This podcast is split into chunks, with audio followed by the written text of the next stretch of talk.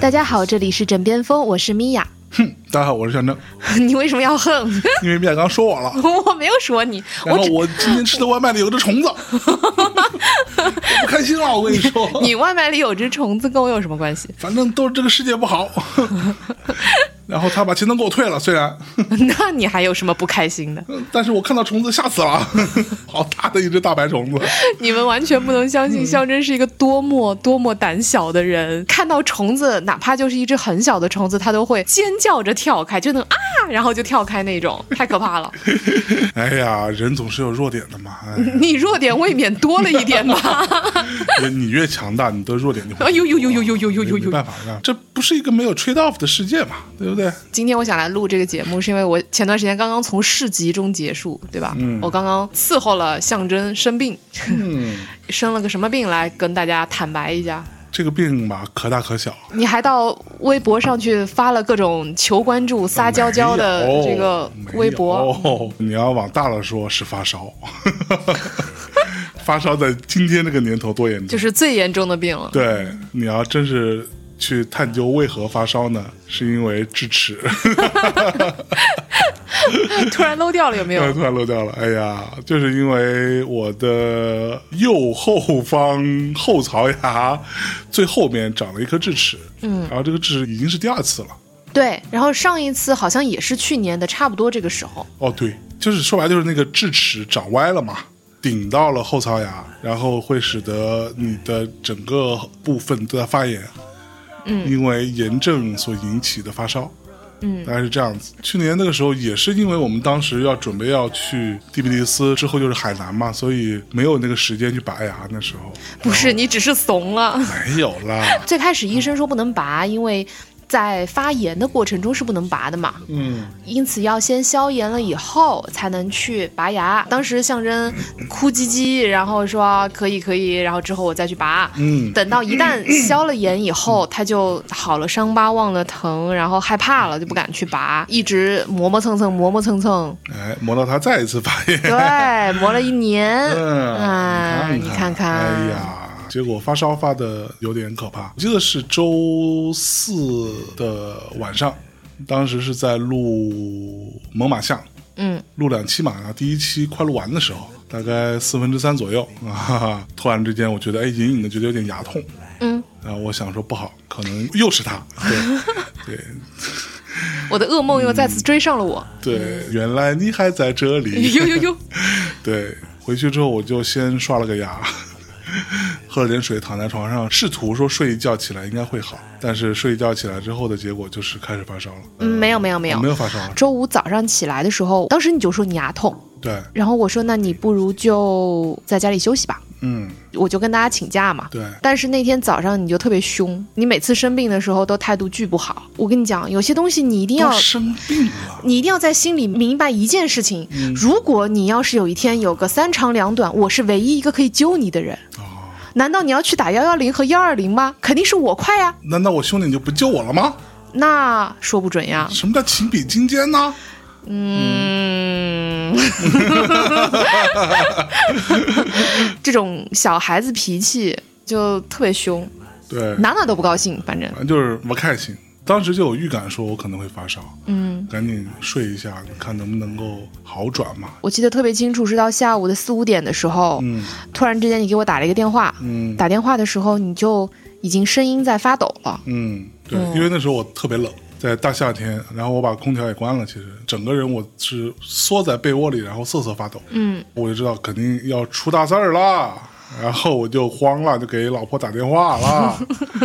我当时接到电话，我就说：“我操！”立刻关上电脑，我就回来了。对嗯，走的时候安排了一下，说哪些哪些哪些东西要想办法处理，因为我跟象征暂时都不会回来了。后来回到家之后，果然你就已经开始发烧了，但是那时候温度没有那么高。对，我当时就给你吃了一些退烧药，嗯吃完退烧药之后，你睡了差不多两个小时，你就不发冷了。嗯，开始狂发烧，感觉那个烧发出来了的那种感觉。然后呢，我一会儿给你吃药啊，一会儿给你喝椰子水啊、什么的。嗯就周六的上午，其实你就已经基本上退烧了，只有三十七度五。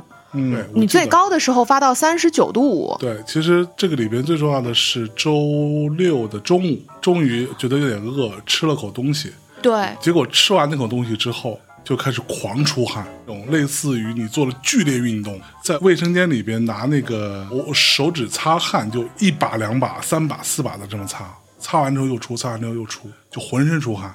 然后那个时候其实是真的开始逐步变好的。对你其实很少生病，基本上每一年你就只会生一次到两次病，其中一次肯定是会因为什么事情而发烧。真的吗？嗯，那你想，我认识你都 也好多年了，我每年都这样吗？你每年都这样。不会，然后另。另外一次是 TBD 的，不确定。对，很有可能是拉肚子之类的。对，但总有一次是要发烧的。但是你的发烧是有规律的，嗯，比如说你会需要大量的电解质，就需要大量的喝水。嗯，这个事情也是我后来才知道的，你知道吗？我以前是没有这个感觉的。我记得当时是我带曹芳去巡演，嗯上海飞武汉，嗯就上海结束了，当天晚上就开始发烧，巨严重的烧。第二天我们要出发去武汉了，然后我是临时改了航班，让他们先去，我先去的医院打了退烧针，强撑着自己上的飞机。医生跟我说应该可以退烧了，说也没有多严重，但是我当时非常非常难受，等了得有两个小时都没退烧。然后那个医生跟我说：“哦，你没喝水，这个时候要大量的喝水，多喝点热水，能喝多少就喝多少。说你这样才可能会退烧，就你要不喝水是不可能退烧的。”那是我第一次知道这件事情，结果后来发现还真的是这样。然后等于说我强撑着坐着飞机到了武汉之后下来。被季老板扶回房，因为我跟他睡在同一个屋嘛，那时候，结果变成整个 team 都在照顾我。公平的说，嗯 在你不生病的时候，也是整个 team 都在照顾你。我在这个过程当中，因为我还看你什么什么垂死。病中惊坐起，嗯还要各种发个求关注的 那个微博，对吧？我看你太敬业了，就是兢兢业业的在各种撒娇。没有啊，哎，发个烧，而且因为智齿又不是什么光荣的事情，就非得搞得自己好像如何的这个因公负伤的那个感觉。哎但是从中我发现，真的是会哭的孩子有奶吃，啊，这种社会智慧，这点我很羡慕。特别会在自己有需要的时候去求得别人的怜爱呀、对吧？求抱抱啊，然后这个让别人来帮你做事情，你们都不知道象征生病的时候是一个多讨厌的人。他就在床上舒服的躺着，然后悠悠然的打开了电视机啊，然后就开始了。老婆，你帮我把这个 A 给我拿一下，你把 B 拿到那里去，你把 C 拿过来，躺在床上指点江山，然后我就被他调动的在整个家里飞奔。没有啦，哪有这么严重？我自己是知道，我在生病的时候啊，我是特别会叫唤的，太会叫唤。特别会哼唧吧。对，香珍只要是醒着，他就会，哎呦，嗯，哎呦。关键是我如果不在他旁边，他如果在卧室，我在客厅，他就会加大声音，哎呦，就是必须得让我从客厅。到卧室来，来问问他说：“哎，你怎么啦？你感觉好点没有啊？”然后他就：“哎呦，太难受了。”我说实话啊，我的个人总结，这样会有助于减少一些你的痛苦，不会，就是把你的痛苦给传递给别人。通过声音、通过语言和情绪把它排泄出来。然后就排泄到我这儿了。就我觉得我们可以兴起一个生病的象征漂流计划，就是下次你生病以后，我就发个微博，谁愿意来认领，谁就拿回去养。太难了，哎呦，太不容易了。我真的我是很怕发烧的人，对，然后我也很怕牙疼。那你为什么不去拔了呢？对嘛？这话说是是这个道理，就是我平时是没有什么牙上面的任何问题的，就是我经常听到有人说什么牙疼不是病啊，疼起来要人命。我想说，那反正我也不会牙疼了，我牙长得还蛮好的，这么多年我只疼过三次。你觉得你牙长得很好，但是你也疼过三次啊？你怎么也不？对，然后这三次都是因为智齿。哦，第一次呢，我记得是二零零七年，当时在一个唱片公司做的一个艺人叫曹芳，哈哈，要去他们家西双版纳拍一个片子。去之前，我突然牙疼，然后我一直以为是上火，或者是因为什么原因。嗯，到了那之后，大概我一共在在得有十天的时间，所以也没有办法去看医生啊什么的，每天在工作。那次就让我觉得很痛苦，就是因为你说你没有太多胃口嘛，所以有好多好吃的你也吃不太了，大家都在照顾我，就会觉得我上火。他们大鱼大肉吃各种好的，就给我点一些当地人用来清火的一些菜，比如说一种特别苦的白菜煮的汤，蘸一点料吃，然后还要把汤都喝掉什么的，用来清火。我确实清了不少火，但是还是牙很痛。反正最后，我就记得我那次回来北京就去牙科医院去拔牙嘛，长这么大第一次拔牙，医生哦，你这是智齿嘛？嗯，那你先回去把这个药先吃了。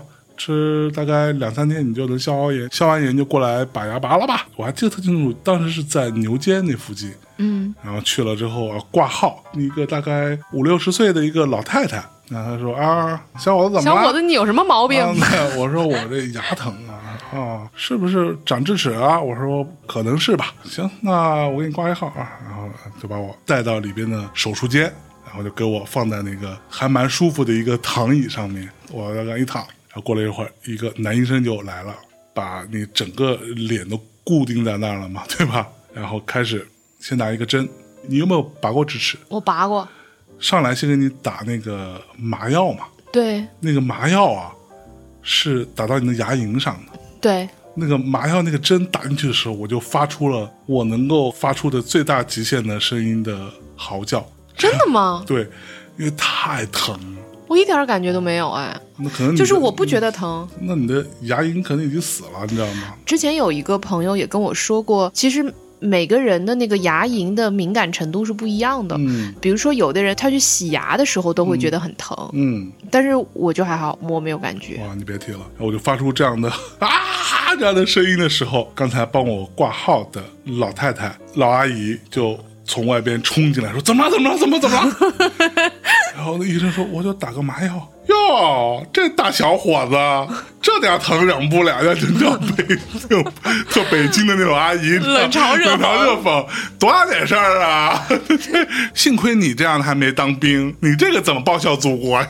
全这种的，我当时就哦，别说了啊，这好丢脸。但是你真的很娇气，你知道吗？就超娇气的一个人。然后把我这个牙给拔了，所以那次我就深刻的得出了一个结论，我说其实牙医是木匠活嘛，对啊，对吧？就是敲啊，敲敲凿凿凿啊，什么什么锯啊、撬啊，全都是木匠活儿啊。我还记得特清楚，那一次是我拔完牙之后出来，同一个老阿姨给我拿了一根冰棍儿，说来奖励你的。所以你看，果然是会嚎叫的孩子有冰棍儿吃。没有，因为你刚拔完会出血嘛，其实就是要吃冰棍儿的。哦，他跟我说：“你别真吃啊，你就在嘴里边过一过，然后你把它吐了。当然你也可以吃。”他说：“对，那是我第一次拔智齿，疼啊。第二次就是去年那次嘛，嗯，第三次就是今年这次嘛。哎，我现在还能回想起去年那次半夜三更，我带着象征到处找医院的还有小王情况。对，其实如果不是因为去年需要想办法给象征看这个牙的话。我也不会知道，其实牙科医院晚上是不开门的。就我以为所有的医院都应该有个急诊，对，但事实上，没有是所有医院都有急诊，对，但是但急诊里面没有牙科，没有牙科，对，所以就是到了晚上，牙齿特别疼，你是没有解决方案。嗯，你只能忍着。对你只能自己吃个止痛药什么，到第二天你再去看的那种。嗯我们大概去了得有两三个医院但是我打打电话咨询说，哎，你们能不能看啊什么的？我打了得有五六七八家，嗯嗯，终于找到一家医院，就是朝阳医院。嗯，朝阳医院晚上急诊也是不能看的，对，但是呢，那天不知道为什么就有两个医生，反正在那儿闲着，冲进去我就问人家，我说医生不好意思，那个我们马上要去出差了，你能先帮他看一下吗？就哪怕先告诉我到底严不严重啊，或者说应该怎么暂时处理，就等到我们回来再来拔，嗯，他才愿意简单看一下。对，那次也蛮印象深刻的。他是拿一个嗯像一个小钳子一样东西吧，在你的每颗牙齿上嘎啦嘎啦嘎啦这样过嘛，去刺激它。确认到底是哪一颗疼。我记得朝阳医院那个医生看完之后说没有太大的问题，最后就是长智齿。对呀，对所以我才觉得真的还蛮娇气的。当然，我这么说不好，我觉得并没有大小之分。那可不吗？疼痛或者说痛苦嗯也没有这个 high low 之分，嗯，但是妈瞧不起了呢。但你真的还是挺娇气的。没有，其实就很简单。我后来也琢磨这个事儿，因为我这么多年没有牙疼的经验，你别的疼有经验，你也很娇气啊。哼，那你从小到大发烧没有经验吗？往往就是这样，的确就比较容易被人宝贝。大家心想说：“哎呀，算啦，你都生病啦。嗯我记得特别清楚，是我那会儿还在做上一个公司的时候，嗯我病得特别特别特别严重。这个可能是我人生中为数不多的几次，是我有意识的觉得我可能要死了。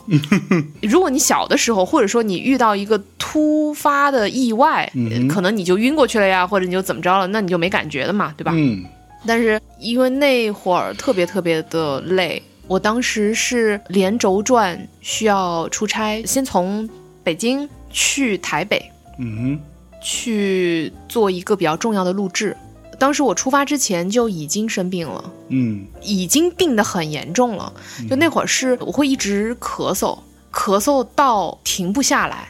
对，你还记得那会儿就是一直咳，咳到你没有气为止，咳到整个人缩在一起，就是没有办法喘上气为止。我还是去了台北，去完成了那个录制。我也不知道我在那种情况下是如何完成录制的。嗯哼当时呃我还有日本的同事，他从东京飞过来，就是君雅，看到我的时候已经觉得哇，你怎么已经这样了？而且那会儿算是中国分公司，也算是一个创业公司吧，就出行标准也很低嘛。那会儿我还住在青旅里面，而且是多人间，也就是我只有一张床那种。嗯，真的吗？真的，那会儿你都不知道，因为我不敢告诉你。嗯，飙了，是那种女生六人间，很神奇。要让我知道这家公司就不要在内地在音乐圈里混了。已经不重要，它已经过去了。就是为什么我同意了？它的好处是在于它离录制的地方很近，嗯再加上我其实只需要在台北待一个晚上，嗯因此我就同意了。但是你也知道，女生六人间就没有办法好好休息的那种。嗯哼嗯，第二天去录制，录制完了之后，当晚我要坐红眼航班去东京，再从东京直接转到箱根。嗯到了台北之后，我就跟君雅会合了嘛，就是我的日本同事。会合了以后，我们一起完成录制。当天晚上坐红眼航班去东京的这个路上，我已经咳到，就是比如那天晚上我没有吃东西。我为什么没有吃东西？是因为君雅给我买了一个饭团，但是那个饭团我根本都没有办法把它放进我的嘴巴里，就是因为我一直在咳，我就根本停不下来。根本停不下。根本停不下。君雅当时特别害怕，嗯我就说那我就先不吃了。然后君雅在我们的工作群里发了一个消息说怎么办？我觉得米娅要死了。I think Mia is 哎，dying。对对，设身处地的为他着想，我会觉得他也挺冤枉的。万一我真的挂了，然后结果他就是唯一一个在场的一个当事人了。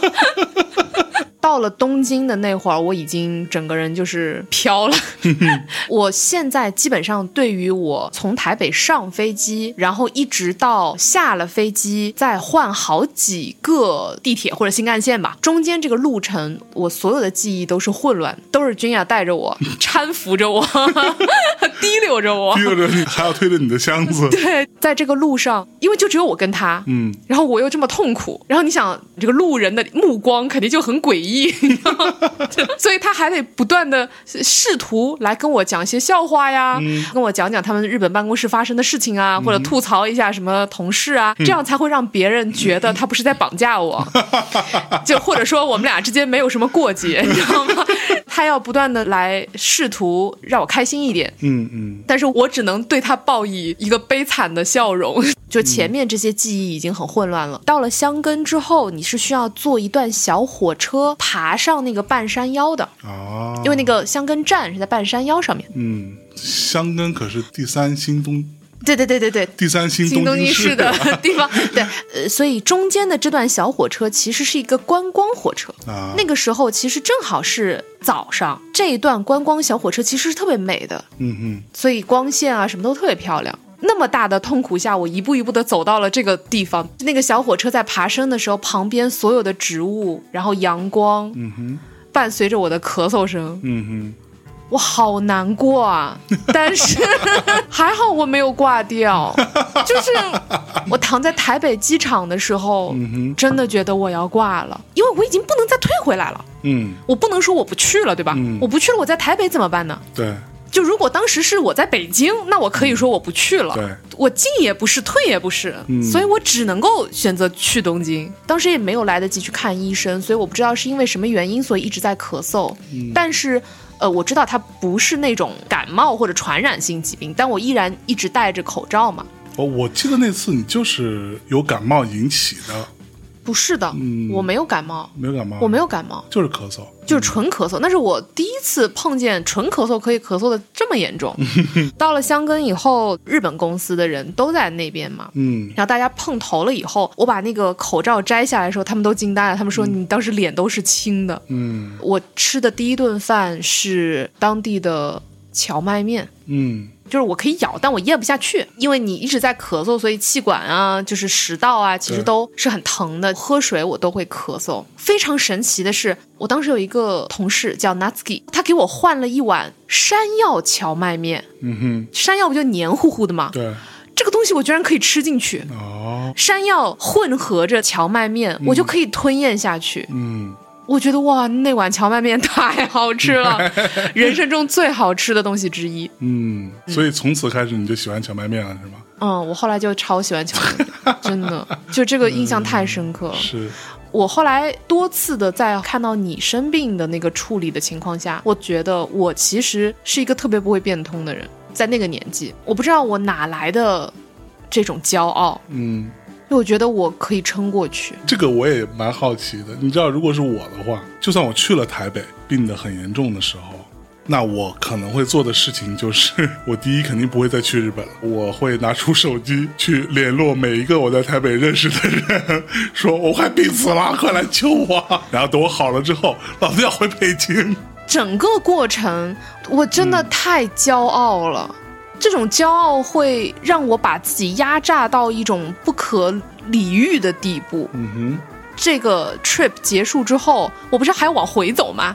然后我从东京回来以后，我大概又过了半个月，还是将近一个月才好，嗯，啊不，其实你从东京回国之后就好一些了，好了一点点。没有那么严重了，还是因为我后来先回到了东京，嗯在东京我买到了一种特别夸张的特效药，对对对在那个特效药的帮助下。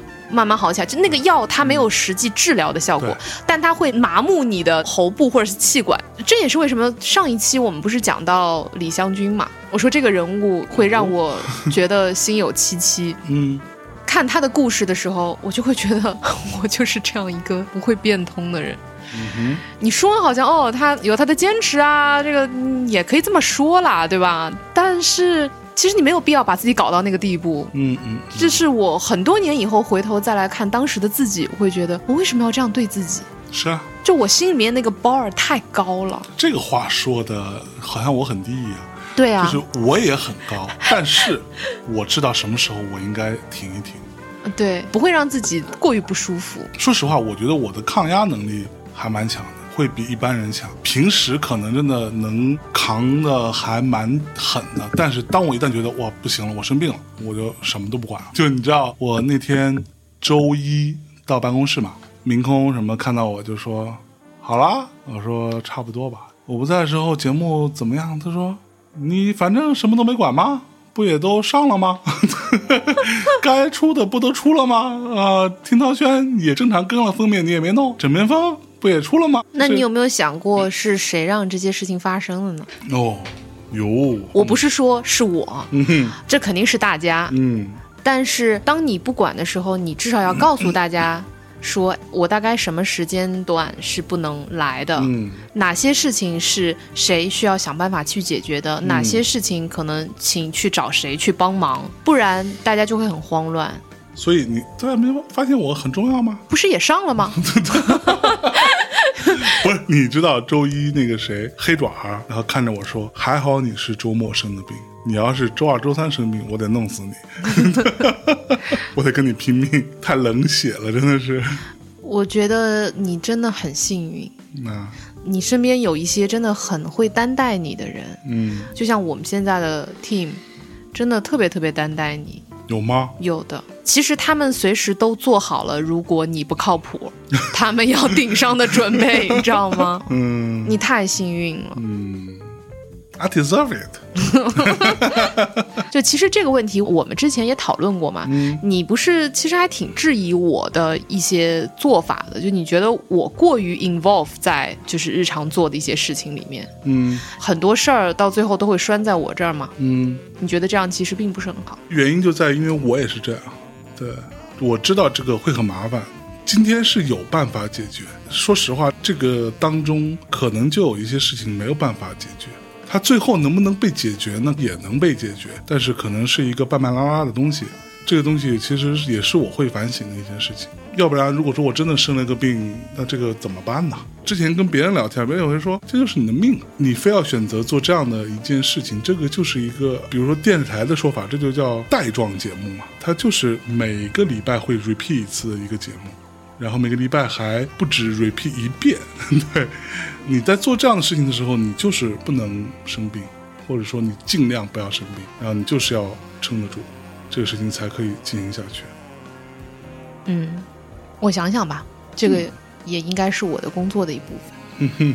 那其实你知道我在生病的过程当中就做了挺多梦的，所以你生病的时候会做梦，说实话，我不记得了。我上一次生病是什么时候？你还记得吗？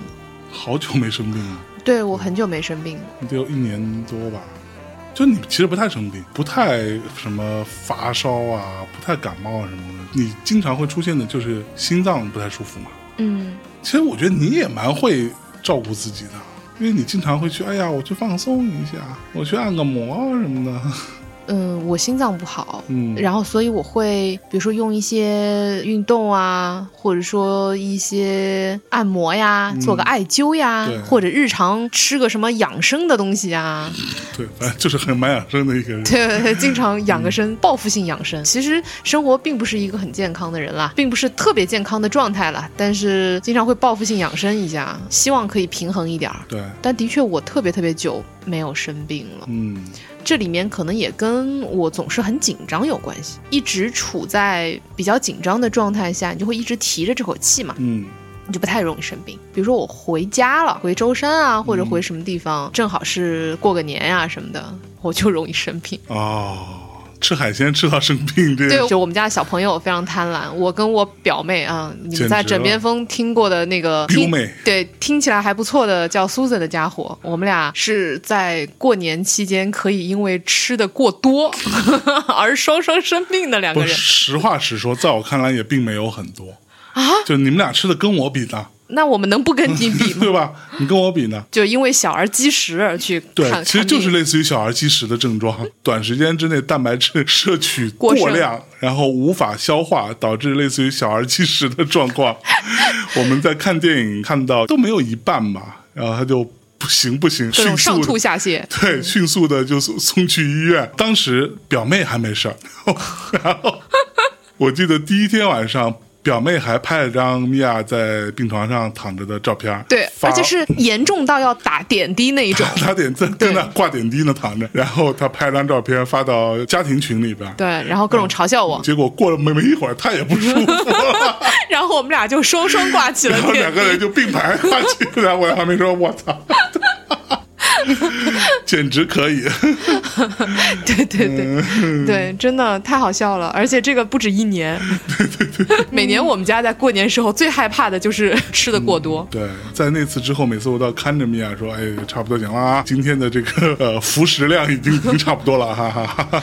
不是，这听起来我们很蠢，但其实不是这样。你就是很蠢、啊，你们能理解这种思乡之情吗？我他妈也思乡，我靠，我怎么没有那样了？你想，如果说我跟我表妹平时都在那儿生活，你不会有什么对。而且我平时不是一个那么爱吃海鲜的人，但是 一旦回家的时候，就会有一种哇，好久没有吃了，而且是自己家里做的那个味道。对，你可能一年就真的就吃到这一回，我觉得可能听到这儿，会有一些听众朋友们觉得说，哦，是不是这个海鲜有问题？哎，不会，哈哈哈哈因为那是一个很大的桌子，然后大家都吃了。我跟米娅爱吃的海鲜的种类其实也大差不差啊，她吃的每一样，我只有吃的比她更多。虽然到当天晚上我也是有一点点撑的，但是我还是不会让自己吃到那个程度。不，这都是思乡之情，嗯吃的都是思乡之情。关键你知道，我记得我那会儿第一次从北京回连云港，冬天的时候回到家，大概也就两天就开始发烧，然后为什么呢？上吐下泻，呃，病的不行。水土不服吗？后来我说实在不行了，就光吃药已经没用了，说去医院吧。然后我妈带着我去第一人民医院，然后到了医院里面，医生一顿操作猛如虎，然后最终得出的结论是啊，水土不服。真的是水土不服。所以你回家然后水土不服，回家他妈水土不服。嗯，你回来之后又冷又没有暖气又湿，然后你又吃了一些平时不怎么吃的东西，在某一个时刻你又受了点凉，抵抗力不行。对、你一下子水土不服，还蛮好笑。你知道我在生病的时候，经常会做一些关于吃东西的梦吗？嗯，对，你还记得我跟你曾经爆发过一次非常大的争吵，嗯在你生病的时候，嗯哼是关于你生病的时候能不能吃螃蟹这件事儿，你啊哈记得吗？啊就有一年我忘了是因为什么，反正发烧了，嗯哼然后你非要吃螃蟹不可。当时我就跟你说，哎呀，你吃的所有这些药都不能吃海鲜呀，你必须不能吃螃蟹呀，你好了之后你再吃啊。那当时你巨生气，我生病的时候我就是要吃蛋白质的，我说那你吃个别的蛋白质，然后你说、不行，我就是要吃螃蟹，特别生气，给我发了巨大的火，然后你说我就是我生病了，我怎么还不能吃个螃蟹了？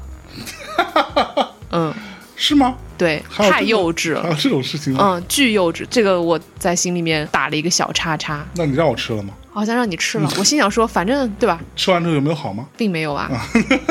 至少开心一点吧。对，开心是开心了一点。我不知道你们那儿的风俗，我们那儿风俗就是生病的时候，经常会有人过来送罐头的送罐头，啊。不哎呀，我现在突然想吃水果罐头。对你，所以你太想吃水果罐头会吗？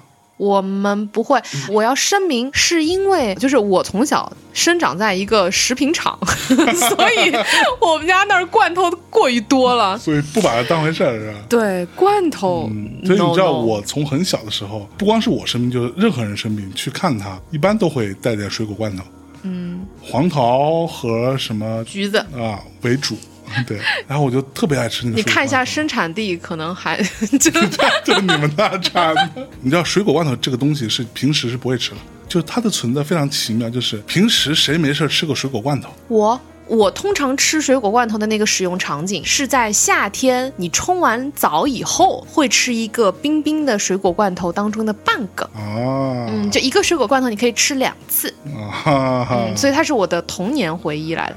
但稍微大一点之后，就再也不会吃了，有新鲜水果吃，为什么要吃水果罐头？因为好吃啊。更甜一点嘛？当然了说，反正我的童年记忆当中，只有是在你生病的时候才要吃水果罐头，哦、它变成了一个非常高度的绑定，但是你们那儿都这样，全都这样。就是你去到任何一个医院里边，你就会发现每一个住院的人的床头柜上都有水果罐头，它 就是这样的一幅景象，你知道吗？它变成了一种民俗。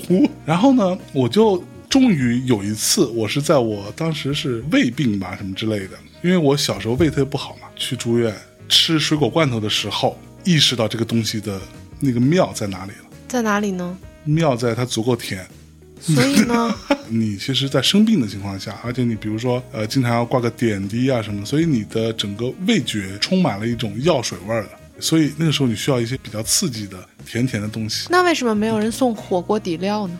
甜甜的才好。那火锅底料我们那又不流行了，哦然后也没有人那时候吃辣的，你觉得也对于身体不好嘛？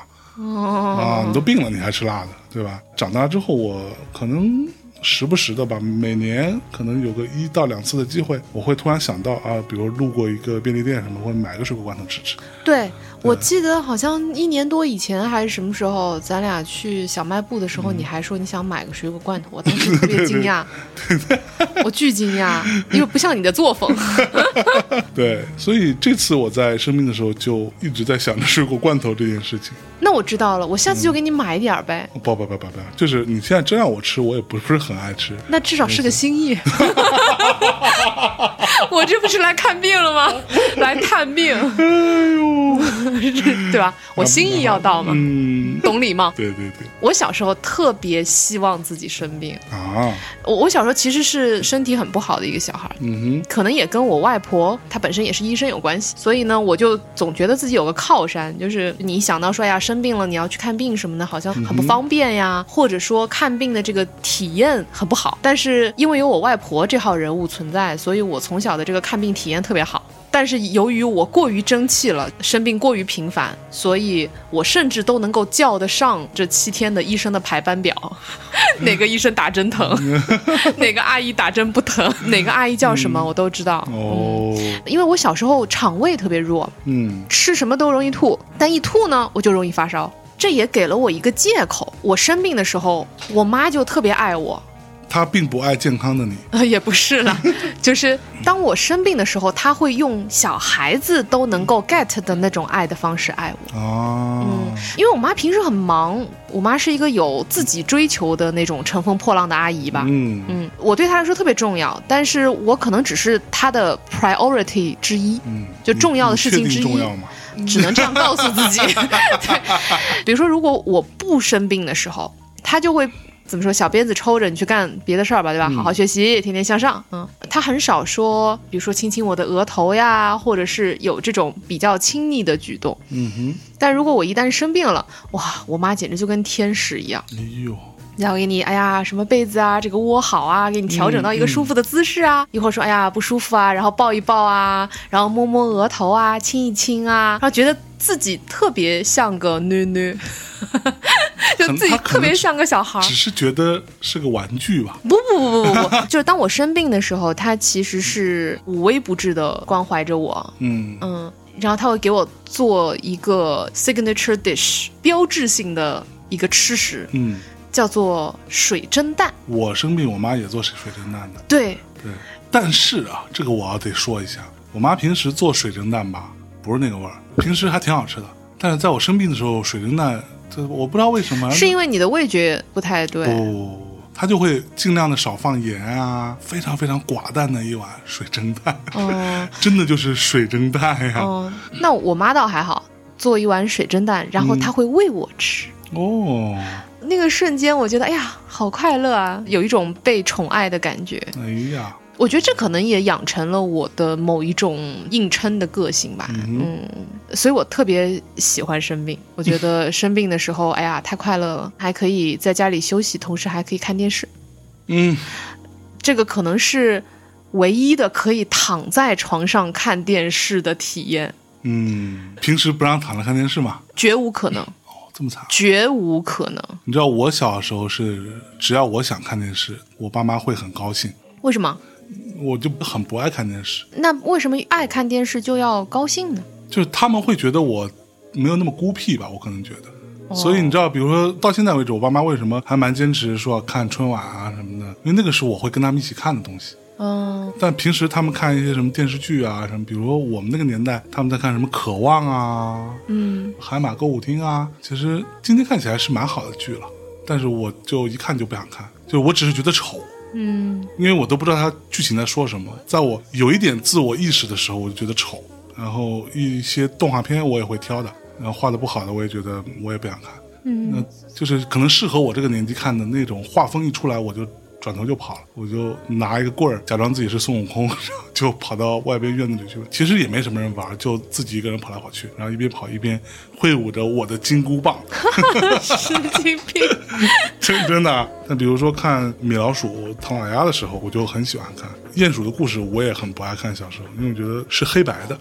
我觉得不好，嗯，我不看，就是那种就非常奇怪的小孩。我小时候很爱看电视，跟爸妈斗智斗勇看电视。当然，我也有很多很奇怪的其他的小爱好啦。我之前不是也跟你说过，我很热爱在我们住的那个院子和学校之间开发一些飞檐走壁的秘密通道。还被你外婆抓到吗？，对，可以让我节省时间，靠爬墙爬树就能够快速抵达学校的是是方法。我可以在那个小区里面开发出很多条不同路线的通道。我现在回想起来，觉得那会儿我还挺有这种多线程工作的安排的这种潜质的。那现在为什么没有了呢？现在也有啊，不然你以为呢？你刚刚说那个一个人从西跑到东什么的，嗯我小时候也很爱自己玩儿。嗯经常在那种小区或者也不叫小区，就是院子吧，嗯通常都有很多各种各样的植物嘛。嗯然后我很爱把这些植物磨成汁，啊，磨成汁之后呢，我会拿一些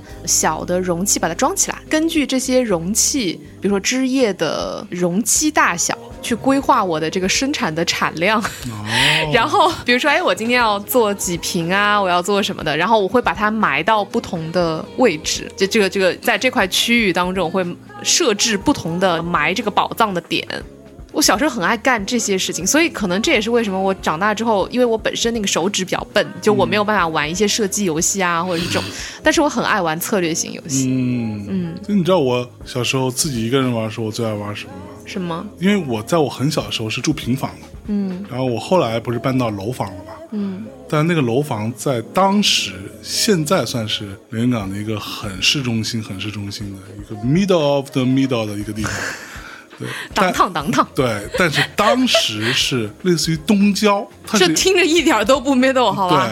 对，就当时那一片有很多很荒的地，就在那个、呃、没有人看到的一个小角落，然后自己找几块砖头盖一个小炉子出来，在旁边不知道哪的垃圾堆什么地方找到一个小罐头，咦，铁的小罐头，嗯然后去河里边把它涮干净，嗯旁边还有那种小河，涮干净之后，哎，接水，开始在这个小炉子上生火去煮这个水，一边煮着水，一边生着火，到旁边就开始采各种各样的小叶片，就像你说的那种啊，各种植物的叶片，然后把它熬成汤吗？对对对，把它丢到那里头，然后一直看着它慢慢慢慢熬熬熬到整个都变成绿绿的、黑黑的为止。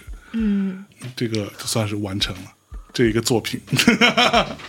我们俩现在在说这些这么低幼的小时候玩的事儿，对于现在的年轻的朋友们来说，应该听起来都都很诡异，很诡异，因为大家现在成长可以玩的东西特别特别多，然后又特别先进，又特别少。嗯，又特别少，是什么意思？现在玩的东西不都是一个屏幕吗？屏幕只是载体而已，对，但你实际玩的东西是屏幕里面的东西。I don't think so。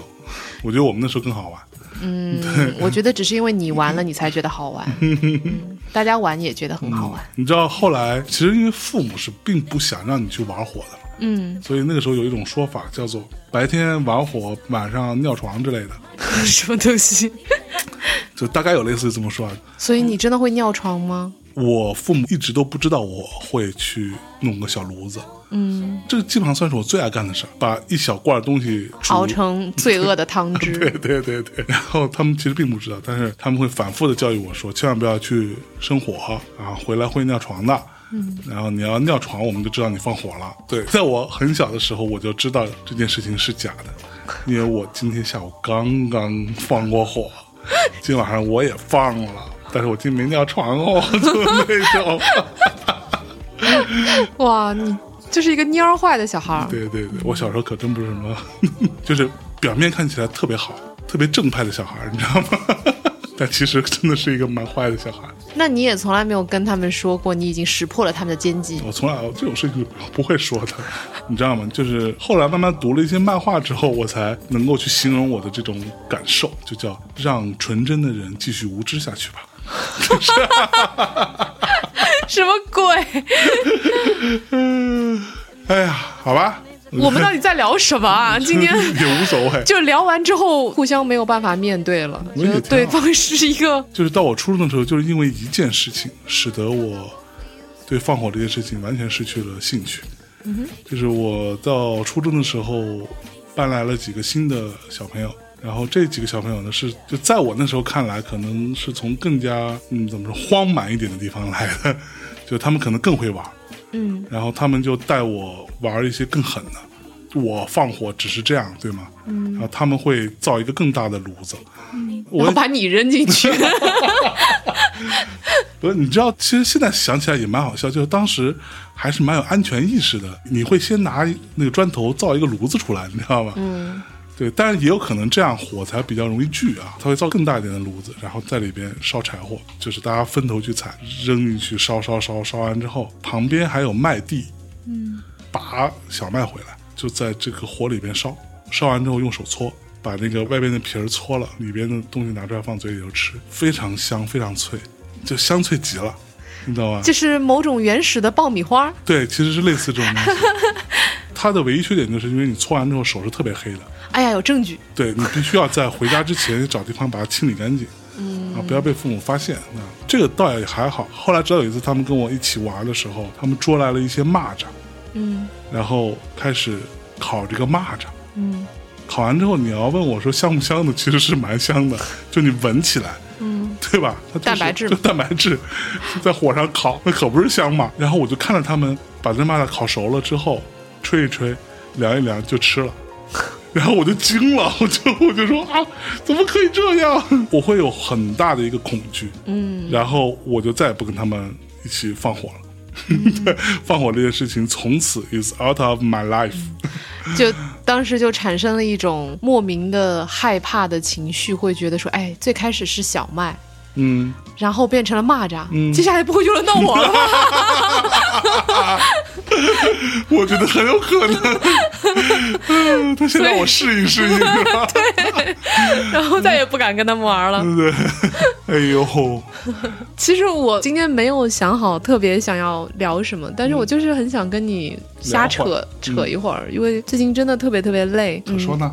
觉得大脑好像像毛线团一样团在一起。我其实很少有想要跟人聊天的嗯这种，我很少有这种需求啊。但是在你特别特别累的时候，你就希望能够通过随便跟人说点什么，嗯哼，然后把那个毛线呢稍微抖一抖，嗯，然后把那个毛线头找一找。哎，嗯，这几天我会有一种那个头好像已经被卷进那个毛线里面，不知道在哪儿的感觉，所以今天就很想跟你稍微闲扯一会儿。嗯也谢谢您拨容啊来陪我聊聊呀。啊，不客气啊，为您服务啊。好，刚刚那一番谈话还是很有趣的。我看到一只毛茸茸的、头发支棱着的小兔子 在什么。东西？所以你现在是喜欢小兔子多一些，还是小河马多一些？大家都不知道小兔子和小河马是什么。嗯。作为一个今年到十二月就三十五周岁的人，嗯，我其实每天晚上睡觉的时候是需要抱着一只毛绒玩具的，而我小时候真的不是，我从小就没有毛绒玩具，我是在跟象征结婚以后好几年之后，突然之间，嗯。象征就给我送了一个哦以前也有一只兔子，嗯。那个大概是结婚一年的时候别人送我的，嗯。一个反正你抱在怀里很舒服的一只兔子，然后我当时特别喜欢，到哪儿都抱着它。嗯。但是后来那个兔子坏了，就是它的鼻子掉了，嗯，象征就一直试图再买回一只兔子来，但是就一直再也没有找到过那个样子的子。再找到，我甚至去发过微博求助，然后都没有。对，它是一只长短腿的兔子，就在我心里边，它是 Tom York，你知道吗？好吧，所以它对我来说还是一个蛮神圣的一只兔子，长短腿和长短耳朵，对然后整个细细长长。对，那个兔子特别舒服，是因为你正好掐着它的脖子，就是等于说你在脖子这个位置揽着它的时候特别舒服，它正好就是可以把那个它的下巴低下来，然后靠在你的手臂上面。嗯，那后来象征就给我买回了一只不一样的兔子，嗯这只兔子呢，比原来那个要小很多。呃，虽然它也很可爱，但是它没有办法抱着，它没有存在感。嗯后来呢，以前多明在北京的时候嗯住过一段时间嘛，对，然后他走的时候，不知道为什么多明居然拥有非常非常多的毛绒玩具。搬家的时候就把所有的毛绒玩具都无偿的赠送给了大内的办公室。嗯我们现在基本上人手一个吧。对，然后我呢就抢夺了一只河马。嗯，那是一个只穿着一条平角裤的河马 一只河马，但它好软，所以我每天晚上都会抱着它睡觉。来，我来告诉你那个毛绒玩具从哪来的。第一，它并不是多明的；哦，第二呢，这些毛绒玩具并没有被玩过，基本算是新的吧。嗯，但它肯定被放在那放了很长时间了。嗯，是多明的室友的。哦，啊，多明的室友呢是一个是个女生吗？花样男子，一个 coser。哦，所以是粉丝送的吗？，啊对，因为是粉丝送，所以我们就不太方便提名字嘛。嗯啊，长得非常漂亮的一个男生啊，著名的一个 coser。嗯，然后很多女粉会送他毛绒玩具，然后但是他其实是个直男，呃，是个钢铁直男，所以他根本不喜欢这些东西。但是呢，粉丝既然送了，他也就不太好退回去，于是就堆积在家里边的大衣柜的一个角落。嗯啊，然后但是是什么粉丝会想到送一只河马呢？送给这样一个花样美男？所以当多明要搬家的时候，然后那个时候他也要搬家，这些东西也就不会带走，就把这些都拿过来了，是这样的一个故事。所以他已经被传了两波了。对对对，反正我会好好对这只河马的，我太喜欢它了你，并没有很好对它吧？我觉得它可好了。我经常发现它的内裤都是翻过来的，因为那个内裤太难固定了，都翻过来，然后他光着屁股在那里，然后在他的胸前有一个内裤挂在那里，非常诡异啊！行吧，就先聊到这儿吧，我们下次再续摊。好的，嗯，拜拜大。家晚安。